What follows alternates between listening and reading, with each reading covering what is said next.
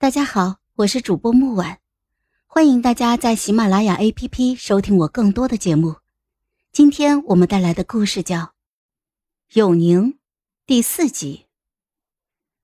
宋潇来去无踪，我虽看不见他，却知晓他时时都在。如果不是我主动和他说话，我是绝技不会发出一点声响的。但总算是事事有回应。有的时候我会问问他戴哪个钗环好看，他的嗓音会从很高的房梁上传来。右边。为什么？小，方便藏匿。嗯，本宫又不做贼，要藏匿干什么？我偏要戴个大的。我一阵挑拣，簪了最夸张的那只步摇，鬓边垂珠晶莹辉耀。我照了照铜镜，觉得妆容寡淡。又用朱砂在额间绘上了红梅花钿，可惜貌美不过须臾。哑奴端了鸡汤过来，平心而论，这汤炖的是十分的入味，色泽金黄，醇香扑鼻。但我看着飘在上面的一层油水，胃里猛然就一阵翻江倒海，再也忍不住，匆匆就放下碗，冲到了外面的院墙边去吐。一道黑影如惊弓之鸟般的掠过，纵身几个起落，就瞬间赶到了我的身边。大夫，他语气冰冷，一剑横在了追出来的哑奴的颈上，把老妇人吓得是面如土色，腿一软就颤抖着跪了下地。我蹲在花墙边，吐的是昏天黑地，感受着充满压迫的杀气，艰难的伸手拽了拽他的衣角。啊没事，本宫没有打。啊，也不知宋潇做了什么，一股暖流顺着我的后背就涌了进来，流到四肢百骸，浑身暖洋洋的。我慢慢的就觉得好受了一些，同他淡淡的说道：“啊，孕吐而已，不用担心。”我下意识的避开了他的视线。他既是龙卫，自然知晓我和萧锦城的那档子破事。堂堂公主不顾廉耻，和自己的皇兄睡到了一处，我不知他用怎样的眼光看我。我盯着地上那一团脏污，自嘲的一笑：“呵呵，看不出来吧？本宫也觉得自己腰身纤细，半点都看不出来。本宫虽然没有驸马。”但你应该听过那种有感而孕吧？就是走着路，不小心踩了一个大脚印，我身体腾的就腾空了，我整个人被他抱了起来。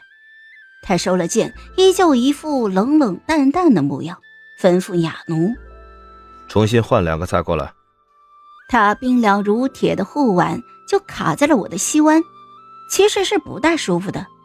但是他抱得非常的稳当，步摇的坠子随着步摇摇晃，并没有缠在一起。小暗卫还挺可靠的。宋潇把我放到榻上，我注意到他的下摆有一处脱线，或许是刚刚他来得及在房梁钉子上挂的。啊，给你补一下。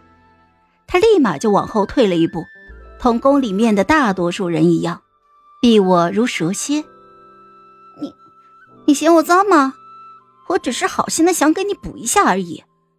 公主千金之躯，以前也有个人这么说，后来他差一点就去岭南做书吏了。跟我有关系的人大多都没有什么好下场。你要是足够聪明的话，这份差事儿就不要当的太认真了。他不置可否。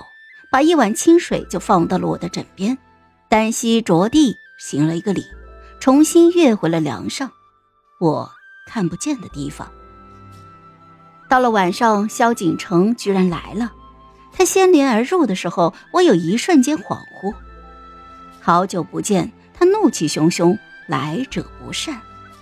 祝永宁，朕叫人查过，你的药明明还有，你敢算计朕？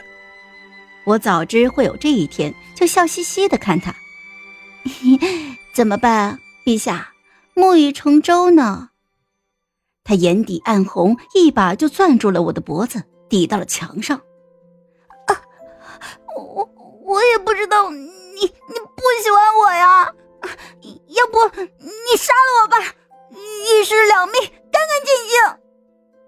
钳在我脖子上的那只手慢慢的收紧，有那么一瞬间，我知晓他是真的想杀了我。就在我快要窒息时，他终于放手了，还未等我喘上一口气，肩头就莫名一凉。萧景城已经欺声上来了。萧景城在我这向来是不会怜香惜玉的，何况今日存了报复之心。我忍不住疼痛就哭了出来。那一瞬间，我莫名的想到了小暗卫。他在屋顶吗？他是否会听到？明日，他又该如何看我？过了很久，这个夜晚才重新宁静下来。萧景城躺在了我的身侧，合着眼沉思着，不知道在想些什么。屋外传来了一阵低微的叩门声，心腹太监王勇小心翼翼的声音响了起来：“皇上，您睡了吗？半夜三更。”发生何事？啊，奴才斗胆来请皇上。皇后娘娘诊出了喜脉。赏。萧景城陡然的睁开了眼睛，我能感受到他身上戾气散尽，整个人被浓重的喜悦笼罩。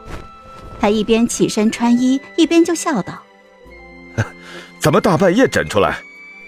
回禀皇上。